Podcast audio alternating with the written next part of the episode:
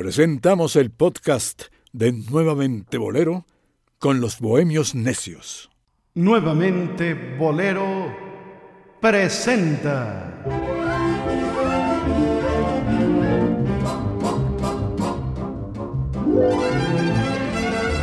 A los Bohemios Necios.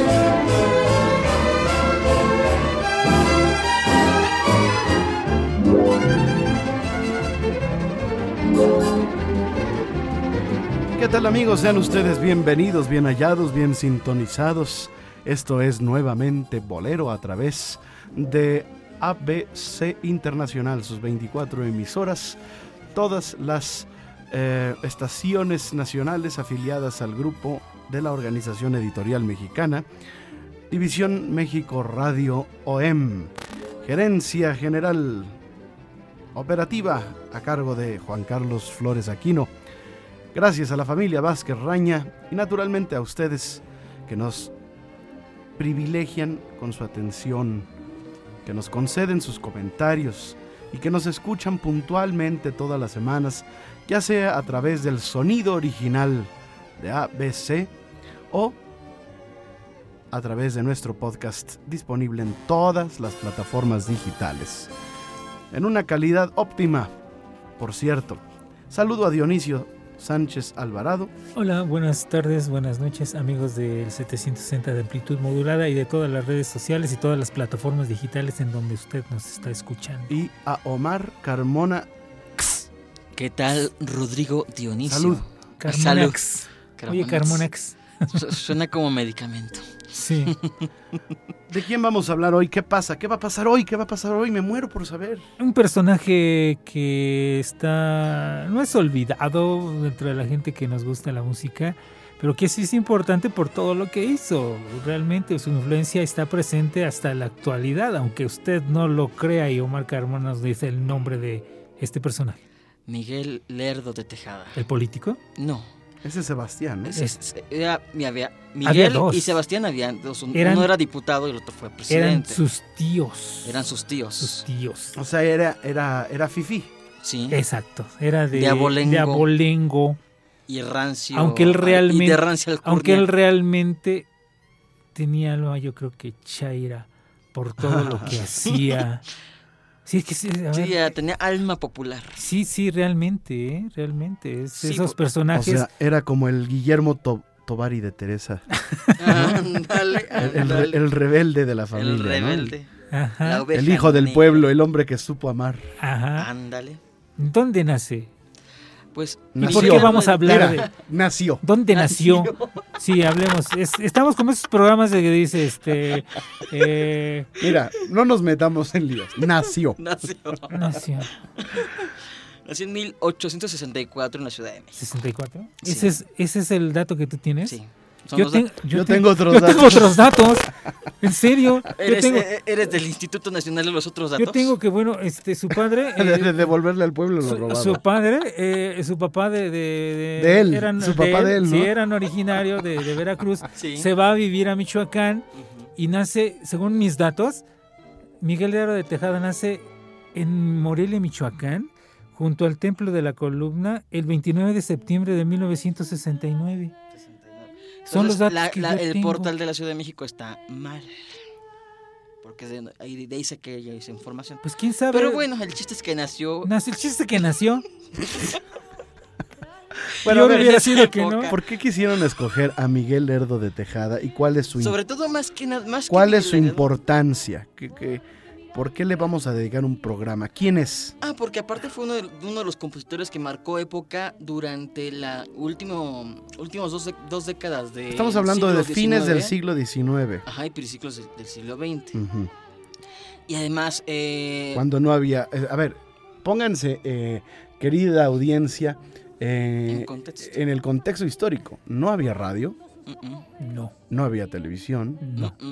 no había revistas, No. no había más publicaciones que periódicos, panfletos y algunos que otros eh, publicaciones, eh, cuando muchos semanales, Sí. ¿no? Eh, de entretenimiento, eh, había bibliotecas, eh, y eran para acceso nada más pues de cierta de cierto nivel de, de, de la sociedad, ¿no? Claro, porque más del 80% de la población no sabía leer.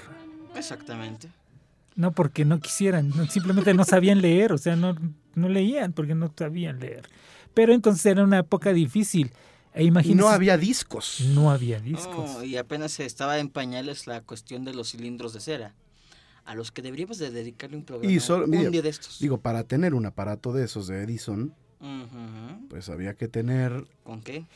¿con qué? ¿Con qué Exacto, ojos? Exacto. Exactamente, señor. Eh, pero sí había, por ejemplo, las casas distribuidoras de música, como la Wagner, claro. Sí. eh, para los que sabían tocar música y los que sabían leer música. O sea, ¿qué había?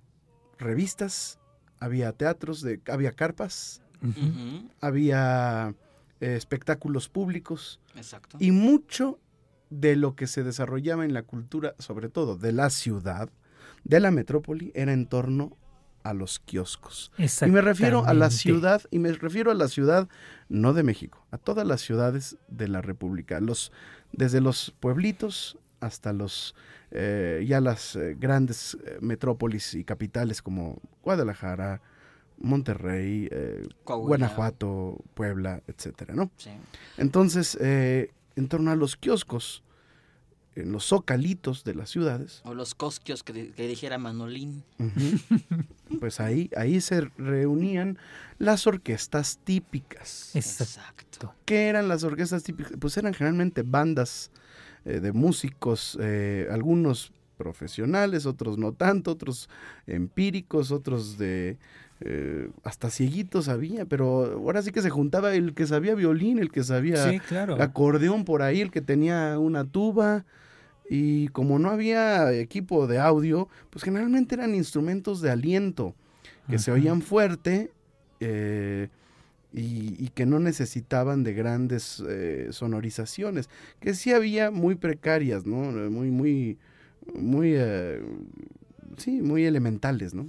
Sí, ahora, bueno, el- eh, eh, Se- Miguel se puede decir que él fue el precursor fue precursor de muchísimas cosas. Esa es la importancia. La importancia se la vamos a ir describiendo poco a poco. Eh, eh, Miguel era de Tejada muy joven, lo- muy niño, lo, lo, lo inscribieron en, en el seminario de Morelia, después estuvo en el seminario conciliar. Pero él realmente él pretendía ah, no ser exactamente sacerdote. Él tenía otras inquietudes y obviamente ahí fue aprendiendo música. Y por eso lo expulsaron del seminario consular. Entonces él decide que lo inscriban en el colegio por- militar. por profano. Exacto. Entonces sucede la gran, la primera gran, para mí, la gran primera etapa de la vida musical de Miguel Lerdo de Tejada. Un dato que muy pocos mencionan. Él entra a servir en el octavo regimiento de caballería en el colegio militar. Hay algo que sucede en 1884-1885, es la gran feria industrial que se da en Nueva Orleans y de México, era mundial. Entonces, eh, esta, esta exposición y feria deciden mandar a la banda del octavo regimiento de caballería, en la cual estaba Miguel Lerdo de Tejada.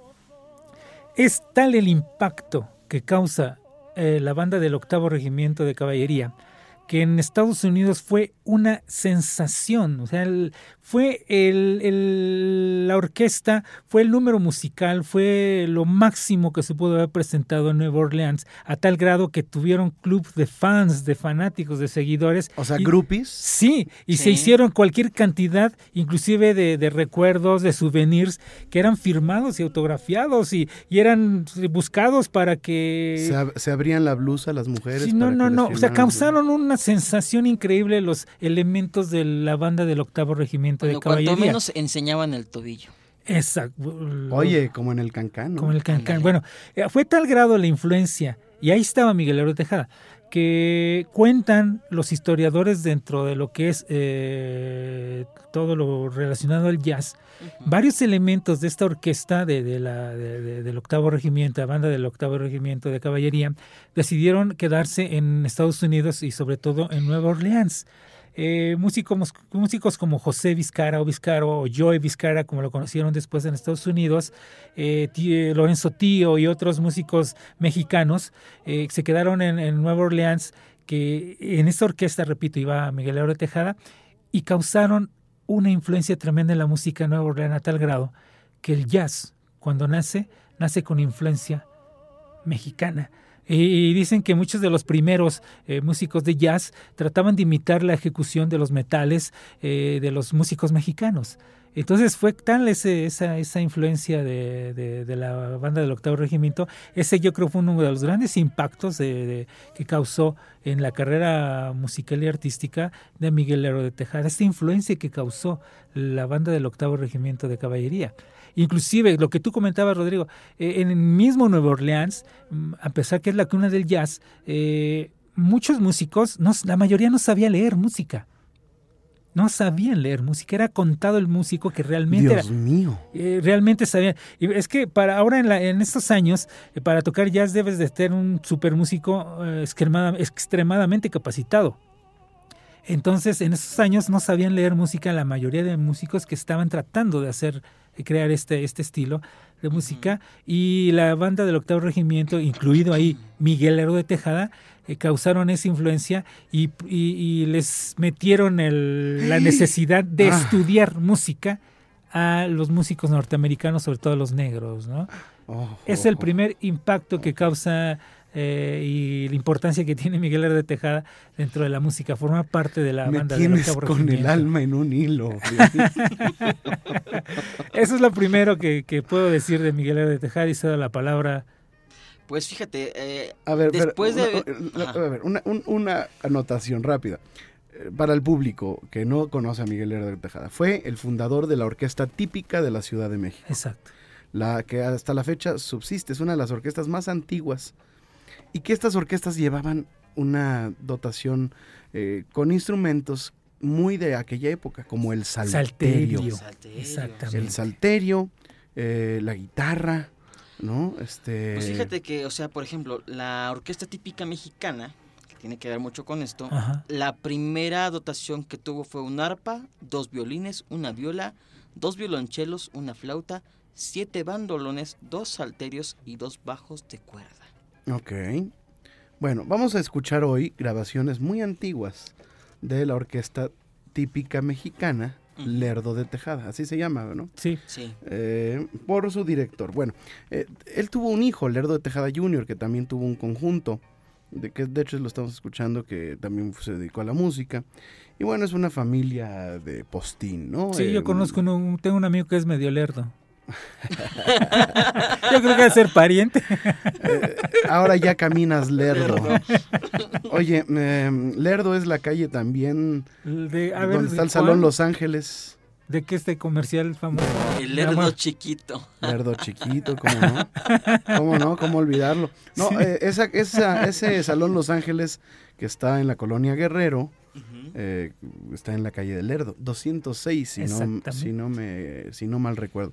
Bueno, también es autor de canciones como eh, Paloma Blanca, eh, un arreglo de las chiapanecas muy importante, El Desterrado, El Faisán, El ah. Faisán, El Faisán, y Perjura, que yo creo que fue su canción principal. Vamos a escuchar Perjura, si les parece. Pero regresando del corte. Los bohemios necios Contacte con los bohemios necios. Arroba Omar Carmona X. Arroba Dionisio Bohemio. Y arroba Rodrigo de L. Ya volvemos.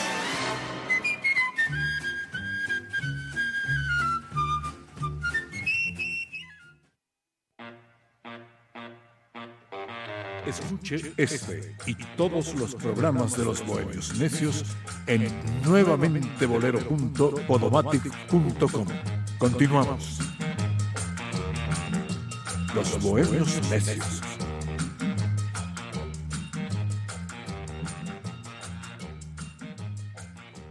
Compositores en vivo, ¿eh? Con los que yo principié en mi vida, mi vida artística, los principios de mi vida en música popular mexicana.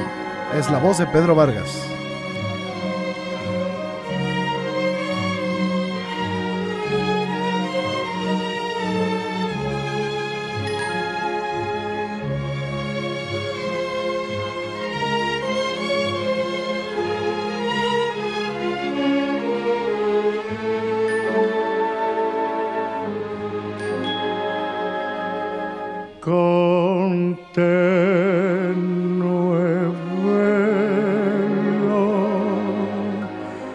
Tu faz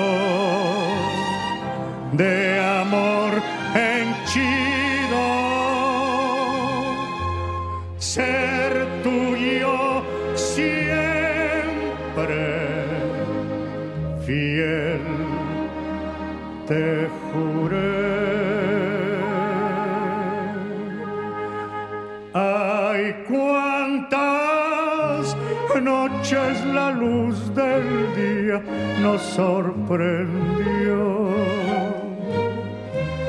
Y cuántas otras tus juramentos el cielo yo. Esos momentos, amada mía, no olvidaré.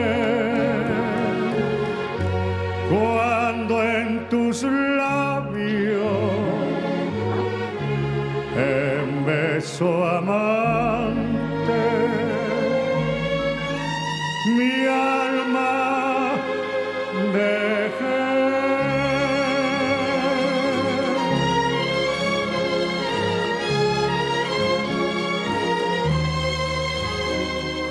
Estamos escuchando la voz prodigiosa y siempre bien conservada de Pedro Vargas.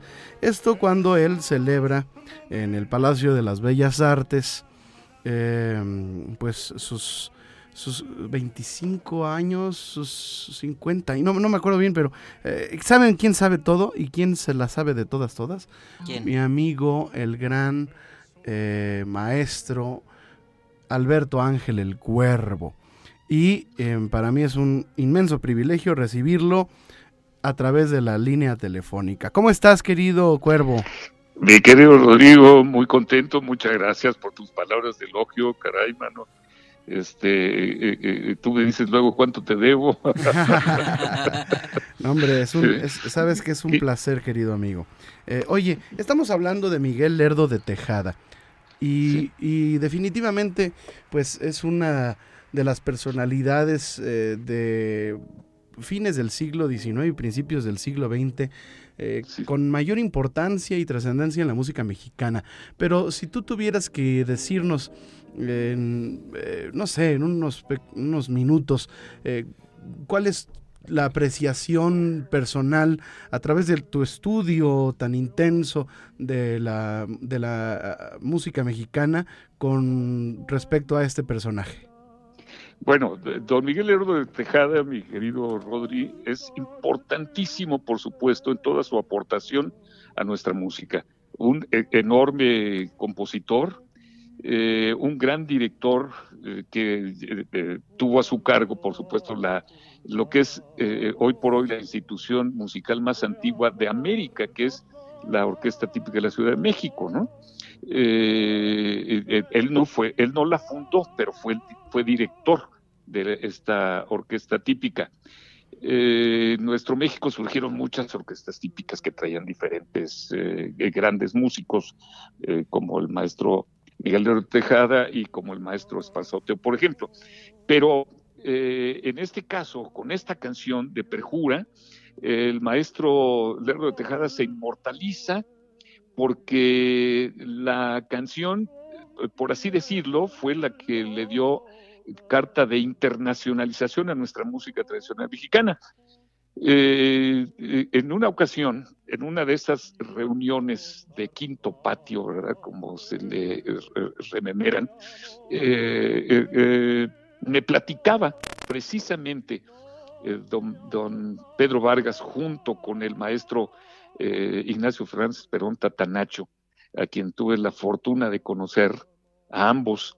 Y en una plática me hablaban de que en esas reuniones de quinto patio, eh, me decía el maestro Tatanacho, estaba una vez eh, el maestro Miguel Lerdo de Tejada, en, esas, eh, en esos cuartos de vecindad habían pues un catre desvencijado, una silla medio rota, una mesa que apenas se detenía, pero eso sí, un piano donde se realizaban esas reuniones bohemias en las que participaban personas del, tamaño del maestro Lerdo de Tejada, un Amado Nervo, por ejemplo, ¿verdad?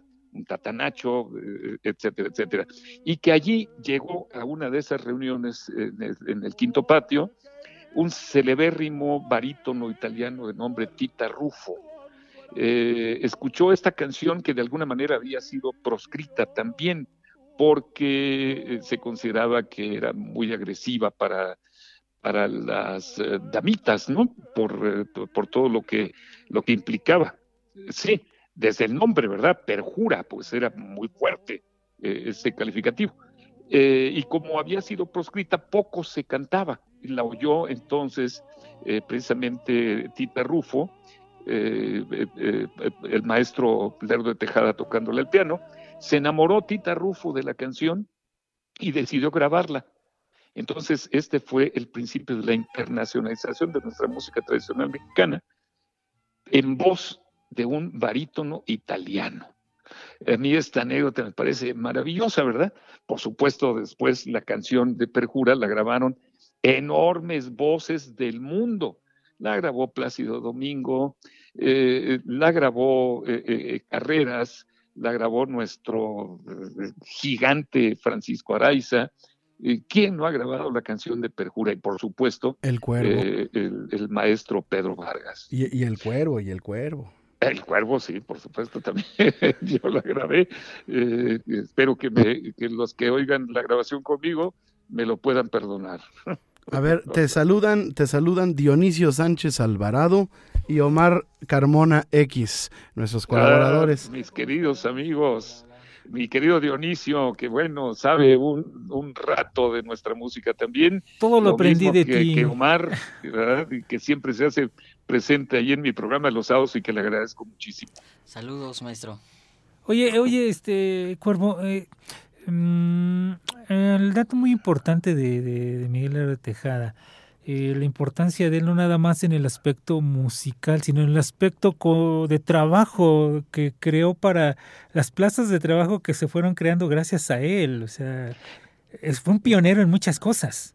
Definitivamente, sí, por supuesto, definitivamente. Hablando de que fue un pionero en, muchas cosas, a partir de la dirección de Miguel Lerdo de Tejada de la orquesta típica, entonces las orquestas típicas adoptaron el, atuendo de charros eh, eh, eh, en todos los ejecutantes de las orquestas típicas.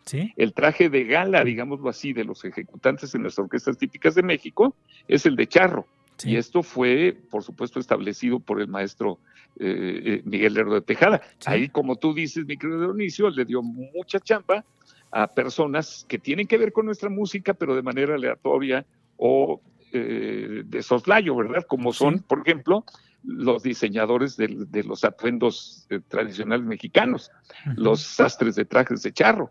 De alguna manera se beneficiaron y creó plazas de trabajo por medio de la orquesta típica al establecer eh, eh, como, el, como el atuendo, como el uniforme de los músicos de la orquesta típica, el traje de charro. por ejemplo, dentro de mil cosas. Dentro de mil cosas, sí. Y aparte, él, creo que él, la idea de él más que nada era, él era músico, músico, pero la idea siempre fue, repito, su idea fue la música, porque a él no le importó de pronto que este Victoriano Huerta le encargara el que hiciera la banda de Rurales, la cual él hace y la dirige. Entonces, eh, su idea era la música, Siempre. Por supuesto. Sí, sí, sí. Y, no faltó quien fuera su detractor y crítico por haber eh, formado la banda de Rurales, eh, que fue una de las orquestas típicas importantes, ¿verdad?, de nuestro México. y, pues fue, eh, lo trataron de criticar y de entender porque él lo hizo por mandato de Victoria Huerta, pero pues este... nosotros no tenemos la culpa de quienes nos contraten, ¿verdad? Pues claro. Que se trata de manifestar el amor por nuestra música, por nuestro México. Y subsistir. Lindo y, qué herido. Y todo lo que le pasó, a, o sea, lo, todo lo que pasó con la, orquesta, ¿no? Eh, que estaba presente en el asesinato de, Álvaro Obregón, ¿no? O sea, Eso fue con la orquesta típica del maestro Esparzoteo. Esparzoteo. Cuando estaban... ¿El limoncito? el cumpleaños, Exactamente, en el cumpleaños de, Álvaro Obregón. En la bombilla. Estaban tocando precisamente la canción del maestro Esparzoteo, El limoncito, con la orquesta típica de Esparzoteo. Exacto. Pero, o sea, la, Álvaro Obregón. Sí, lo que decías tú, ¿no? La, orquesta típica siempre presente, el formato orquesta típica presente en esos grandes eventos. Siempre. Que curiosamente también, como dato adicional, en 1928, eh, cuando llegó el Son Cuba de Marianao, que fue el primer conjunto organizado de son, los llevaron como sensación para tocar eh, en el evento en la bombilla. Pero cuando llegaron ya habían asesinado a Álvaro Obregón y lo único que consiguieron, se los llevaron a la cárcel. se llevaron al grupo cubanos se los llevaron detenidos por sospechosos. Oye, querido, querido Cuervo, una, una, una pregunta. La, ¿qué, repertorio eh, necesita o, qué características necesita tener para ser considerado para que una orquesta típica lo toque? Si te parece, contéstame eso, pero regresando de una pausa. Está usted en la sintonía de Nuevamente Bolero, con los bohemios necios. Los bohemios necios.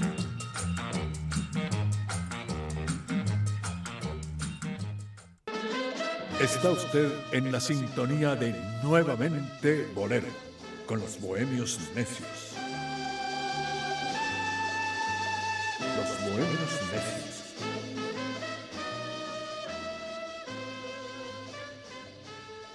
Permíteme retomar la pregunta, querido Cuervo. ¿Qué tocaban las orquestas típicas? Como bueno, eh, eh, eh, en primer lugar, si hablamos, por ejemplo, de la dotación, había instrumentos muy importantes en la dotación de las orquestas típicas, dentro de los cuales estaban el salterio, que hoy por hoy debe ser considerado instrumento muy mexicano ya por todas las características contemporáneas, no obstante que es un derivado de algunos otros instrumentos de la región de, de Ucrania, por ejemplo, ¿no?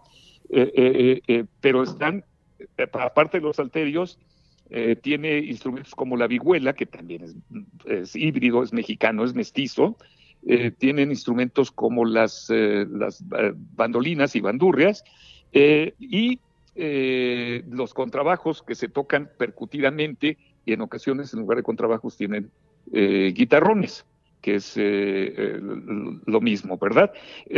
ahora, el, eh, repertorio que maneja una orquesta típica es de los grandes autores de aquella época, dentro de los cuales está el maestro Miguel de Tejada, este, Belisario de Jesús García, Abundio Martínez, eh, estamos al aire en radio. Abundio Martínez, este, o, eh, tantos, tantos autores de los valses los valses fueron parte del repertorio importantísimo de las orquestas. Campodónico, Belisario de Jesús García, Exactamente, Juventino Rosas. Sí, eh, verdad. Eh, eh, incluso algunos valses, algunos valses realizados un poco de manera posterior por autores como, como Agustín Lara. empezaron a formar parte de las orquestas típicas. Ángel Pido, por supuesto, con su inolvidable eh, eh, Viva mi desgracia. y, cuando escuché este vals, ¿no? Eh, también fueron incluidas danzas, danzas mexicanas o, las llamadas canciones mexicanas, que no canciones rancheras, siempre lo he dicho, la canción ranchera como género no existe. La canción ranchera es más bien una temática y es la que habla del rancho, ¿verdad? Claro. Pero como género, lo, que, lo que era propio llamarle era canción mexicana, canción vals, eh, danza, etcétera, etcétera. También algunos guapangos fueron incluidos en el repertorio de las orquestas típicas. El foxtrot, Cuervo. ¿Perdón? ¿Algún, ¿Algún tema de foxtrot te llevan a meter por la época, por o, la o, el, jazz. Claro, sí, sí, sí, sí. Polcas. De, polcas, chotices, redobas, todos esos eh, géneros musicales. Corridos. Y, y, por supuesto también todas las danzas ismeñas, ¿no? Eh, eh, que se eh, utilizaron para el repertorio de la orquesta típica. Oye, oye Cuervo, ¿tú crees que, bueno, las relaciones que tenía Miguel Héroe Tejada obviamente con intelectuales este, le ayudaron mucho en su labor musical, pero también en la difusión, revistas como la revista Moderna, ¿qué otra revista tú recuerdas que en ese momento, en esos momentos le hayan ayudado, lo hayan apoyado musicalmente, hablando para la difusión? Porque estamos hablando que no había radio, no había televisión, no había redes sociales, ¿no? Efectivamente, efectivamente, era básicamente una difusión que se llevaba a cabo de boca en boca y a través de los clubes eh, o las asociaciones, las fraternidades.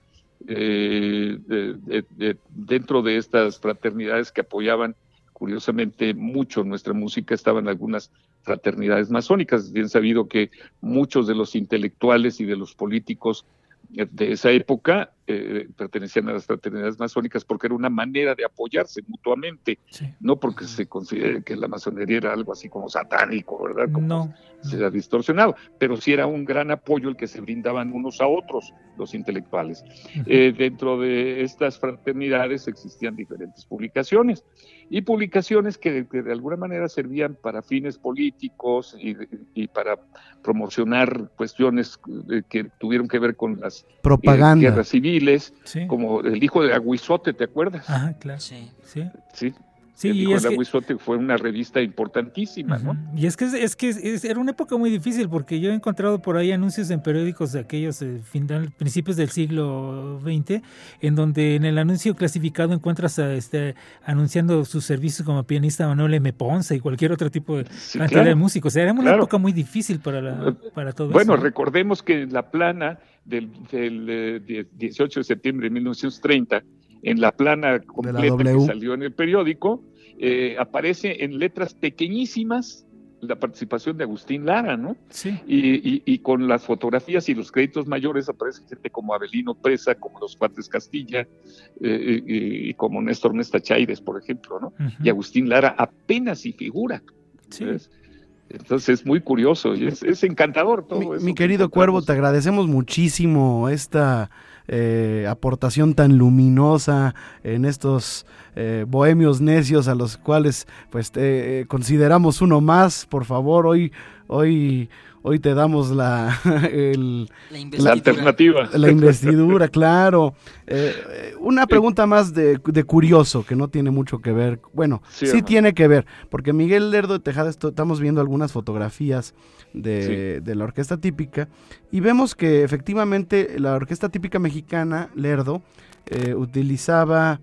Eh, el, traje de charro, como tú bien señalaste en el principio de tu intervención.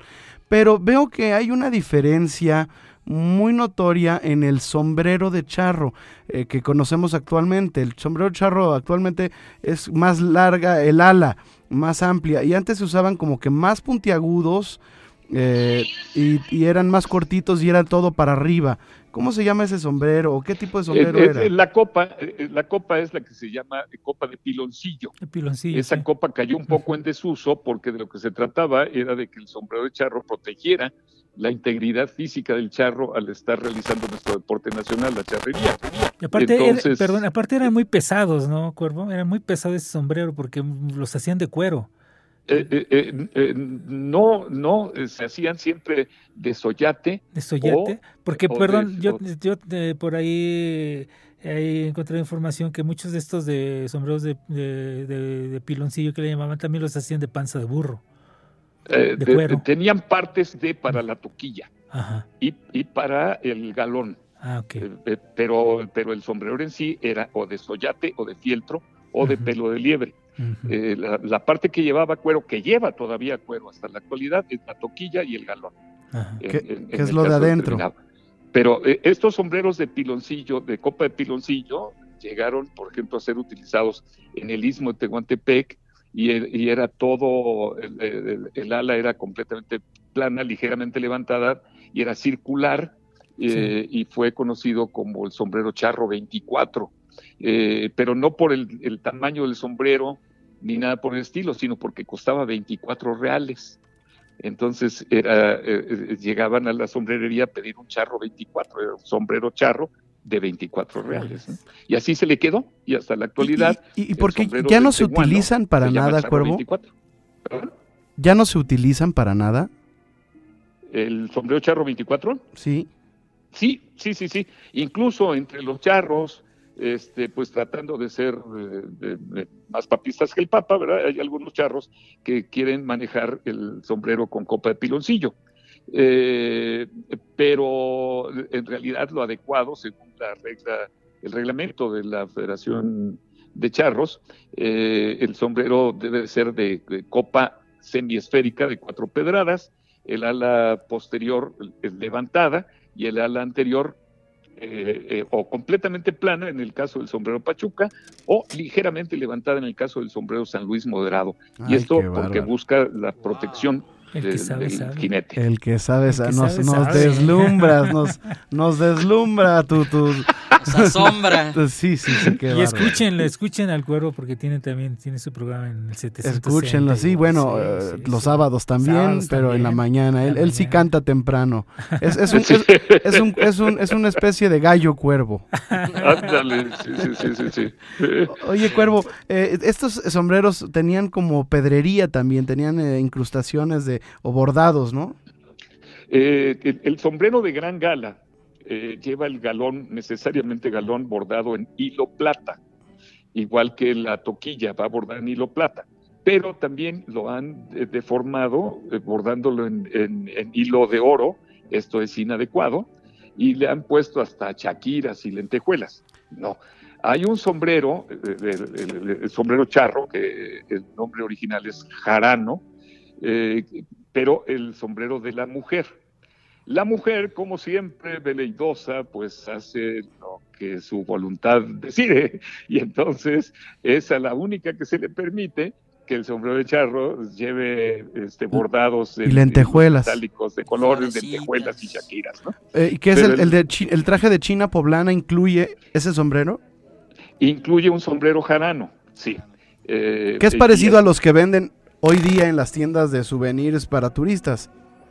Mm, que es como de terciopelo así con... No, no, esos son sombreros, sí, como tú dices, souvenirs, son para turistas y no tienen nada que ver ni con el que usa la china polana y mucho menos con el que usa el charro. fíjate. Estos sombreros de souvenirs son, este, pues generalmente o de cartón o de, o de palma cubiertos con eh, terciopelo y, y, bordaditos con esos hilos dorados. ¿no? Qué, qué, interesante, Cuervo. Y bueno, pues vemos las fotografías, por ejemplo, de Guti Cárdenas, o alguna foto de Agustín Lara, o del mismo Esparzo Teo, o de Miguel Herdo de Tejada, que tenían el águila republicana.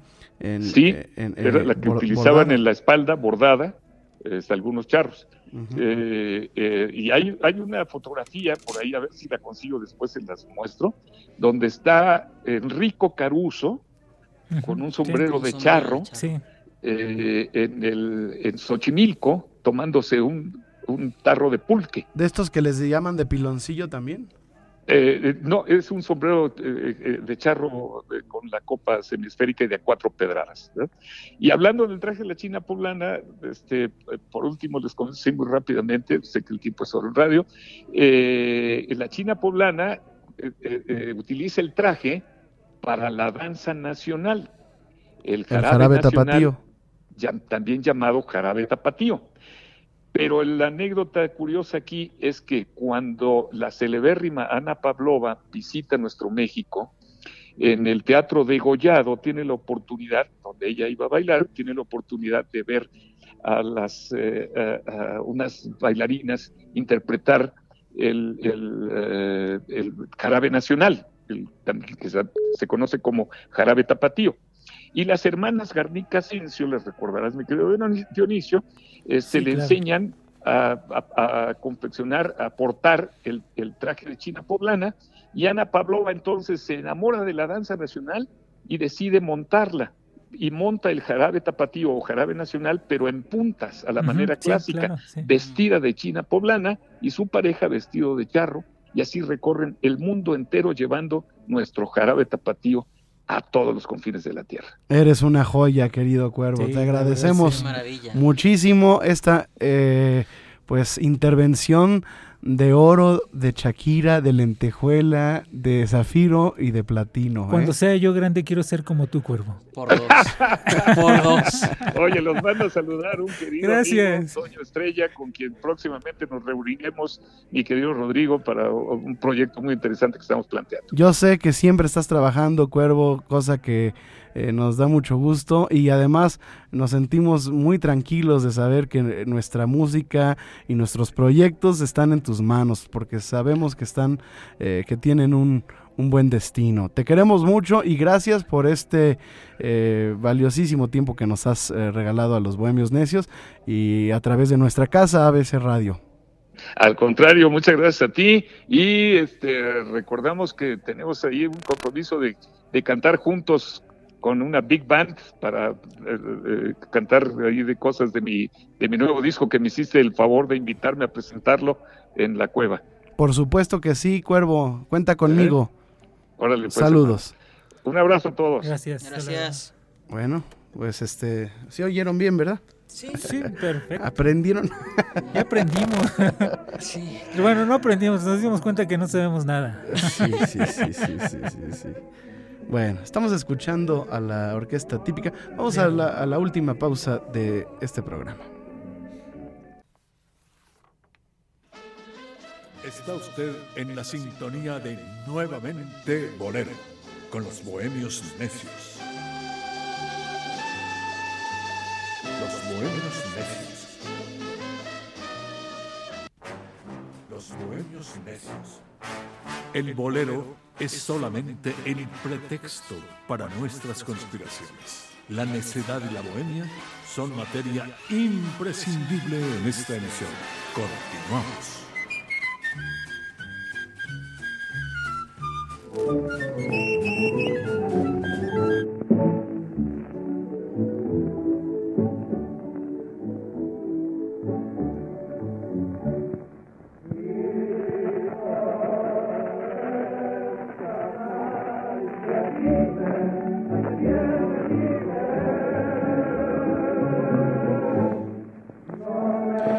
Estamos de vuelta, los bohemios necios, escuchando a la orquesta típica Lerdo.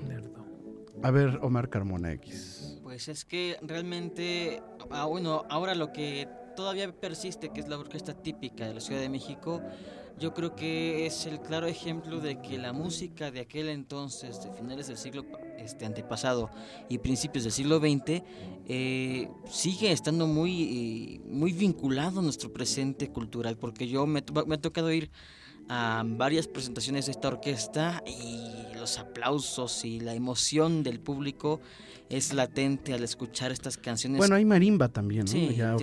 ¿Sabes qué pasa? Que actualmente cada director que ha entrado ya nombrado por el gobierno, que es la, el que... Eh, pues Pone y dispone. Sí, y además el que mantiene la, orquesta, subsidia esta orquesta ocurre algo, que cada director le va haciendo modificaciones a la dotación, va metiendo más gente. O va cambiando la regla. Entonces luego les da a los directores por tocar repertorio que no es. Quieren tocar el guapango de Moncayo, y quieren tocar el danzón de Arturo Márquez, y quieren tocar piezas ya eh, sinfónicas. también, y, de tocan conciertos. Sí, pero ya el bolero todavía te lo aguanto. Pero que quieran ya tocar repertorio de los, de los compositores. Eh, como... Revueltas. Sí. Sensemayá, por ejemplo. Ya no va. Ya no, es, ya se están saliendo, entonces tienen que ir agregándoles que el fagot, que instrumentos que ya no son propios de la orquesta típica. Se altera, y, quieren entonces, como son directores que vienen de la escuela, digamos, de, la música concierto, pues quieren tocar lo que ellos les gusta. Entonces quieren, eh, han, han desvirtuado el concepto original de la orquesta típica, que es este tipo de repertorios, ¿no? Entonces sí es muy asombroso, qué bueno que toquen el, eh, eh, eh, la, Sinfonía India, ¿no? De, Carlos Chávez, y que toquen las revueltas. Eh, qué, bueno que quieran tocar, ah, pero no es lo que debe ser, porque la orquesta típica no nació para ese tipo de repertorio, aunque es un repertorio que tiene cierto eh, aire popular. Sí, pero no, tiene, no, es, el repertorio. Por eso ya se ha cambiado la dotación y, el concepto original ya de la orquesta ha variado mucho. Por supuesto que se oye muy bonito y ha mejorado mucho la calidad y el nivel de los músicos y de la orquesta. Sí, claro. Pero ya dejó de ser esa orquesta típica, como ese mariachi tradicional. Es que el, problema es, bueno, me, me, platicaba, me decía un día uno de mis maestros de historia de la música, dice, tienes que saber de la historia de la música tienes que saber todos esos fundamentos, eh, de todo esto que está, de lo que estamos hablando. Tienes que saberlo, porque si no lo sabes, si no lo aprendes, si no lo aplicas, únicamente vas a ser un trabajador de la música. O sea, no vas a estar haciendo realmente lo que es. O sea, saber lo que tú dices, Rodrigo, saber la dotación, el repertorio que debe tener una orquesta típica en este caso.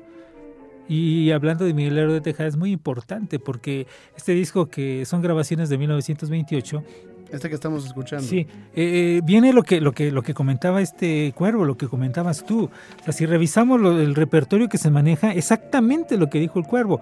Eh, el primer track es un guapango, después sigue un corrido, que tú mencionabas los corridos. Ahí vienen canciones yucatecas, canción mexicana, dice aquí, canción mexicana, canciones yucatecas, rapsodia, eh Fox Canción, Canción, Vals, eh, son realmente el repertorio de la orquesta. Bueno, incluso eh, a mí me tocó por, y muy bien interpretado la Galopa México de Ángela Peralta, que también la tienen grabada la, orquesta típica de la Ciudad de México. Que ese sí es el repertorio que, le corresponde, ¿no? Sí, y, bueno, el valor y la importancia lo que comentábamos al principio, lo que comentaba el Cuervo, la importancia de, Miguel Herrero Tejada es de que él fue de los pioneros también en, él estaba en, este trabajando muy contento en la cuestión de lo del ejército y todo eso y posteriormente. Pero resulta que fallece su, su tío, este Sebastián, y deja una cuantiosa fortuna. Entonces este Miguel, el músico, el Tejada, decide que quiere su parte de la herencia, pero resulta que no le toca nada. Pero sabiendo tocar el piano, se mete a trabajar como músico y es de los primeros músicos pianistas que se mete a trabajar a restaurantes, a estar tocando para ambientar el, eh, los, comensales. comensales. Y es de los primeros músicos, y, a partir de él comienzan a contratar músicos pianistas para muchos lugares. Comienza él también como músico, se mete a la cuestión bohemia porque no le quedó de otra y empieza a tocar en, cabaretuchos.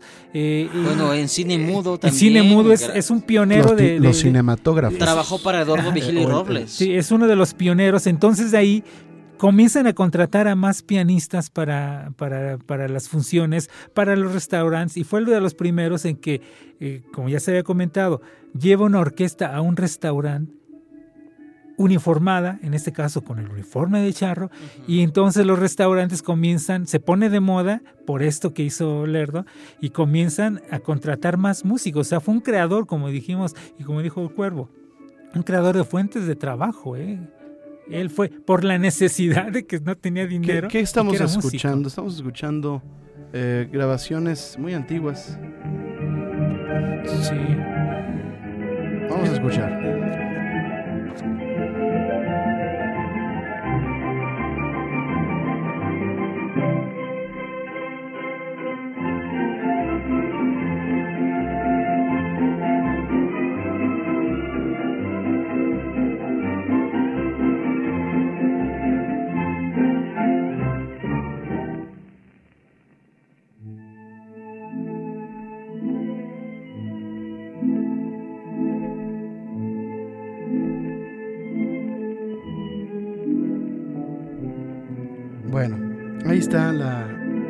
Bajo la dirección de Miguel Herdo de Tejada.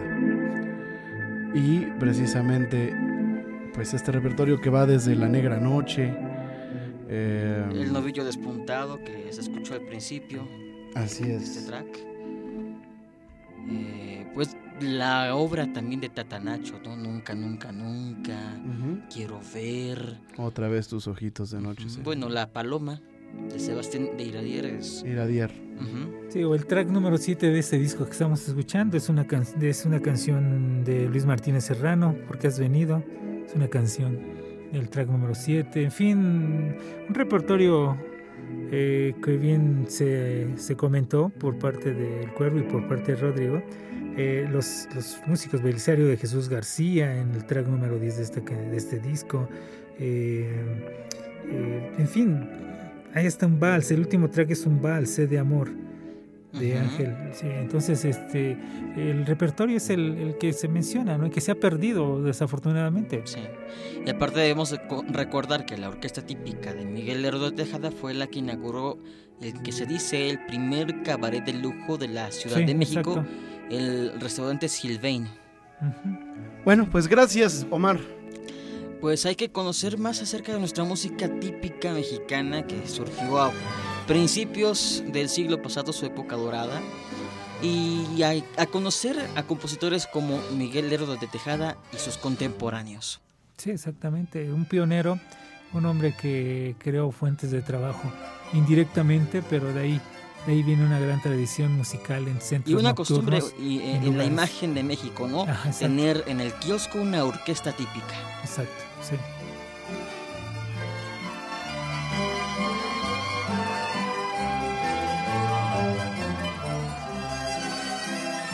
Cuando escuches este vals, haz un recuerdo de mí. Hay que hacer un día una bohemia de valses. Me late. Un programa de valses. ¿Verdad? De puros los valses más lindos mexicanos. Uy, sí. ¿Verdad? Bueno, nos despedimos escuchando las bicicletas. Venga pues.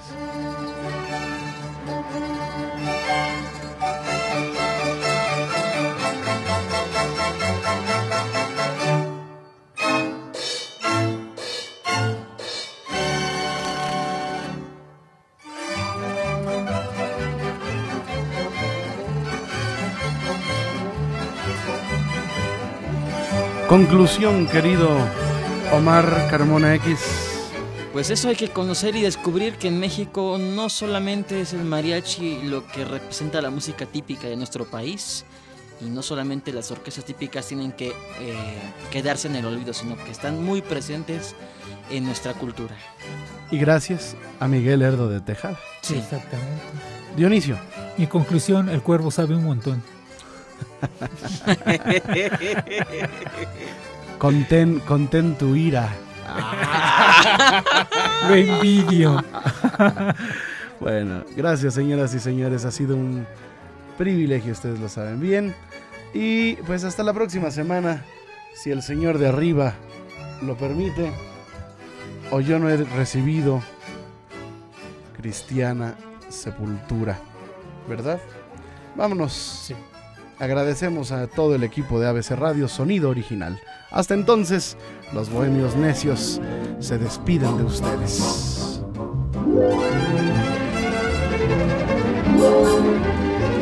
ABC Radio presentó nuevamente Bolero con los bohemios necios.